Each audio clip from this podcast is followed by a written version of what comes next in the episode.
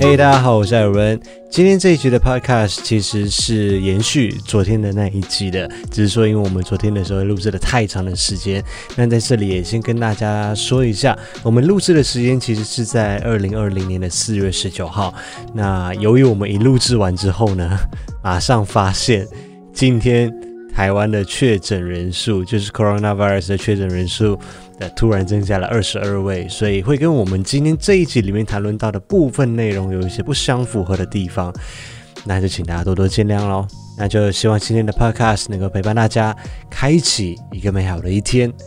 我们开始下集的 Podcast 吧。我哪知道？哎 是你要分享？很奇怪，你都不做功课，反纲这些东西全部都是我在 写。我以为你要自己讲啊。这个礼拜我觉得有几个好消息可以来跟大家分享。第一件事情当然就是台湾的防疫成果，就是有四天三度零确诊，对，耶四天三度零确诊，很棒很棒。棒，但是其实这件事情也还没有真的完全的落幕，因为在澳洲、马来西亚、日本、美国等等的地方都还在持续的封城的封城，锁国的锁国。对啊，而且昨天又又还是有三个境外的确诊啊，所对以还是不能掉以轻心。对，当然还是希望大家平安，但是该做的防疫还是要做，尽量少去人多的地方。如果要去的话，还是戴口罩，多洗手。对，基本就是这样子。嗯，然后第二件好消息呢，就是来科技仔要出现了，iPhone 发表了最新的中阶版手机 iPhone E SE，这这是另外一个角色的出场吗？科技仔呃，也可以啦。啊，哎，你不觉得你你有看吧？有啊有啊有啊，你不觉得这个真的是我觉得他强棒很狠出击，有点直接狠，很狠哦？嗯，杀骗安卓的中阶所有市场了，哦，这个是安粉说的，不是果粉说的、哦。我觉得啦，安卓粉说的，安安卓粉表示的哦、至少目前在它的规格那些看起来啦，当然。对像我们这种始终安卓粉， 可能还是会习惯使用安卓的系统啊啦。但是你还是在使用安卓的，相对来说算高阶的几种嘛，对不对对？啦，对啦，对，但是 iPhone SE 的这个打入的市场是完全打入中间的市场，它用 iPhone 八的大小基本上是一模一样，连外壳你都可以用。当一然，模我觉得一样它还是有它的缺点的，只是你知道，因为它的强点太多了，所以那些缺点，你看你会不会忽略？一样嘛，比例原则的问题。对啊但是我我不认为它是一个优啊、它是缺点，就是那些少的东西，而是你付多少钱，你拿到多少东西。但是今天它的价格定位的走向是，它让你一千四哎诶一万四千五百块，对不对？对啊，对，它让你以这个价钱，但是让你觉得说，让消费者觉得买到一个超值的东西，它竟然把最新的 iPhone 晶片一用到这个东西上面去，哎，用到一个中阶款的这手就是机它上面狠去，的地方。因为其他的地方我觉得还好，它其他地方以这个价位的安卓手机，我觉得也做得到，不论是相机、荧幕，甚至荧幕会更大更好。我说在安卓的中间，对。但是你有发现吗？在安卓的手机里面，它绝对不会用 Snapdragon 最新最好的那个晶片来去运动运用到一个中阶的手机上面去，这个就是苹果跟安卓之间的差别。因为安卓要跟高通买，通常最贵就是在那个处理器那边。对，所以所以这就是 iPhone 可以做到的事情，但是安卓没有办法做到的事情。 iPhone 之前也没有这么佛心呐、啊是是今年今年在有点狠，特，我觉得以它这个规格出来的话，它应该可以卖更贵的价钱，但是它没有，而是用一个相对于相较于大部分的民众可以接受的价格来贩售这只手机，嗯，我觉得它的价位我原本预估了会跟去年的 x R 差不多，就是两万出头左右。对对对哦对对，在现在我相信就会卖很好，因为 x R 也卖的不错，呃，在现在手机比较高规格都要三万块、四万块的这种这种时期，突然来了一个一万四千五百块的手机，但是给你的规格最新的处理器，最新的处理器，然后还不错的蛮不错的相相机，荧幕也用的还不错，然后还保留了有指纹有辨识。呃啊，还有小手机，就喜欢用小手机的人，对他真的是太聪明了，这个是这个礼拜的第二件消息。那第三件消息就是在昨天，我们也在 IG 上面跟大家公告了，就是爱尔影音制作有限公司已经过了投审会第一个阶段你应该要等第二个阶段也过了再讲，不是吗？啊、那个对了喜悦会更大，啊、但是就是还是你因为你要先应征员工，也还没有那么快，还没有那么快，我们还有很长一段路要走。因为这个只是第一阶段。一般台湾人开公司其实相对来说很简单，嗯，你只要请一个会计事务所啊，或者是什么来帮你处理一些事情，申请一下哦，就可以去银行开户等等的作业就过了。但是因为我是外资，哎，有没有很高级的感觉？我是外资哦，也没有啊，你是外籍新 娘，我是外资，外籍新娘，外资来开公司就是会需要透过比较多的审核，然后这一次现在又更严格。所以我在申请的时候还补了很多件上去，所以经过了漫长的岁月，一两个月的时间，终于过了第一阶段。那现在在跑第二阶段的流程。哦，那你没有听到棒棒我我话外之意吗？话外之意是，就是我一直觉得我自己是台湾人，你知道，在台湾生活了十年，结果哦很，长而且你去年才拿到永，诶，是去年吗？那支影片多久？前年了，前年嗯，永久居留嘛，对不对对？所以就一直觉得自己好像台湾人一样，只是没有那个投票权。但其实，在现实生活当中，有很多事情可以一巴掌给人扒醒，就是你台湾人，你台湾人个屁呀、你，你就是个东南亚来的人。也没有到这样子啦，只是的确是嗯有些事情对你们外籍人是相对不是那么友善，是真的啦。对毕竟我这样这几年这样看下来，对，所以，我们今天也一样，跟上一集一样，我们要透过一件事情来扩大，来跟大家分享其他的事情。因为我现在的工作内容就是开箱与评测嘛，还有生活上面的记录。那会有一些产品、一些包裹要寄过来，那有一些是从国外寄过来的，也不排除说有一些国外买的东西会从国外寄进来然后哦你的包包吗？啊，类似像这种情况。对，那上个礼拜呢，就有一家国外的厂商要寄一个包裹过来给我，结果怎么寄都寄不了哦。他就一直跟我讲说，你要去实名认证，你没有实名认证的话，就是没有办法寄，他们也不收哦，快递公司也不收。然后我就想说，没有啊，其他的公司也都是直接寄过来，那我就直接在台湾有一个 app 叫做易立伟 （Easy Way），你就是上去直接去委任就 OK 了，就是当有你的包裹要来的时候，他会通知你。嗯，然后你就去委任你的包裹，然后就可以进来了。结果这一次不知道搞了什么东西，是搞了新规，定吗？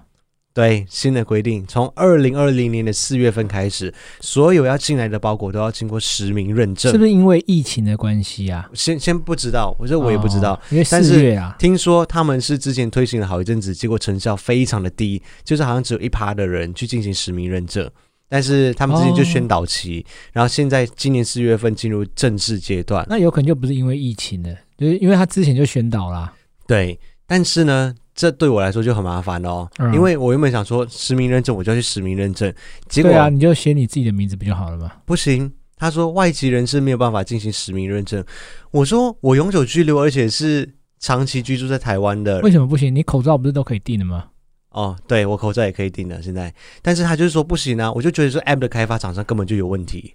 嗯，就是他们自己忽略这一块，又然是后哦只用用身份证字号，是不是？对，因为他只认身份证字号，这个问题太常出现了。对，外籍人士的统一证号是两个英文字母加八个数字，一般台湾人的身份证字号是一个英文就字是母。例如 F 什么什么数字这样，对对对，啊，一你个们英的文字就是有母。可能是 A C 八个数字这样，对对对对对对，所以呢，我就不能够进行实名认证。那我就问他说，那这样子的话，我包裹以后都不能进来吗？他说可以，但是要进行纸本委任。纸本哦，对，怎么就是我要越来去越麻烦的感觉？请我要打过去给当地那一边啊，请当地那一边的快去跟快递公司讲说要进行纸本委任啊，要怎样怎样啊，巴拉巴拉一大堆你程说序。外国的快递公司吗？所有外国要进来寄给我的包裹都要这么做。步骤变得更繁琐就对了。对，一切的这一切啊，都要都要归咎于就是呃身份证字号或者同一证号的这一块。对，也就是刚刚所说的，我们是两个英文字母。然后这这个规定呢、就是外籍人士的统一证号是两个英文字母的这件事情，影响了我在台湾超多的生活。非常多吧？之前你是不是要去便利商店换发票？对，就是我很难得哦，我来台湾十年，大概中了发票一只手数得出来吧。我很少在中发票，你就是很没有偏财运的人。对我真的很没有偏财运，但是中了发票之后，就是方便了，你可以去现在不是可以去超商那边直接嗯因领，为你只中两百块。对，然后就是可以去超商那边就直接领嘛。对啊，但是我也不行，为什么呢？因为他们的系统里面设定的规格就是身份证字号里面就是一个英文字母搭配九个英文数字， 外籍人士是两个英文字母，所以不行。还有很多像我最近比如说我这几年不是会跟各个公司请款嘛，如果说有业配啊哦什么，有有有就是请款的这个流程里面，很多公司里面的设定也是里面要输入身份证字号，但是输入的时候，因为我的是两个英文字母，所以也不通过。很多政府机关或者是很多其他的账号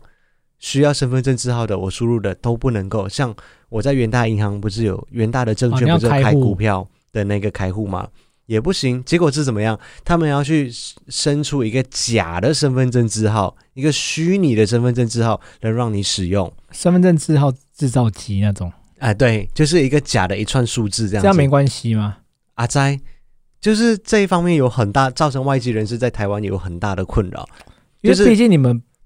比较少数啦，所以他们基本上很少会遇到这种状况啊，所以在开发的时候有可能就没有特别的去开发这一块对，所以包括像国宾，我们不是有加入会员吗？啊、之前也是不行啊。结果每一家公司都要自己单独的生生出一个假的身份证字号。我一个人，我到底是要背几个假的身份证字号？而且那一些根本就不能够代表是我。看得出来你眼中的怒火。我也不是怒火，就是一种失望跟难过。你知道我在台湾生活了十年，结果被这样子排挤对待。可是我记得他们最近不是有一直在改善这一块吗？ 我记得有立委提案，好像说要针对这部分对外国外籍人士友善的部分，嗯，好像也要做一些更正嘛，对不对？对，其实类似这样子的状况还有很多很多啦，像你比如说高铁票啊，或者是火车票啊，这些你要订的时候，其实有很多东西都是要用到你的身份证字号的，所以会造成我们很多在生活上面，在台生活上面的困扰。嗯，对，那其实这件事情也不是只有我一个人遇到，这个是所有在台生活的外籍人士会遇到的事情。所以呢，在二零一八年的时候，我看到一则新闻的时候，我是很兴奋，双手双脚举高高赞同，什么就是同婚合法化？不是啦， 就是他们要要改变这个策略，就是为了他的新闻标题是这样子的，就是居留证，就是外籍人士我们在台湾领的东西叫做居留证，在台湾的统一证号的编码的方式要比照台湾的身份证，估计有上百人会受贿。这个是二零一八年十月二十八号中央通讯社的的新闻。我知道为什么他们不愿意做了，为什么只有上百人。我们上百人被我刚才排以挤为了有吗上千上万人，就哎、只有上百人。台湾的人口有多少？两千三百万呢、对啊，你上上千万人，你的外啊，籍没有人没有士上千万，我说上千人。上千人有啊，我们是几百万人呢、哎、你刚才不是说几百人吗？几百万人，上百万人受贿，哦，上百万人受贿，百万人呢、小看我们这群蚂蚁哦，奇不是？因为怪我。现在想，只有几百人受贿，那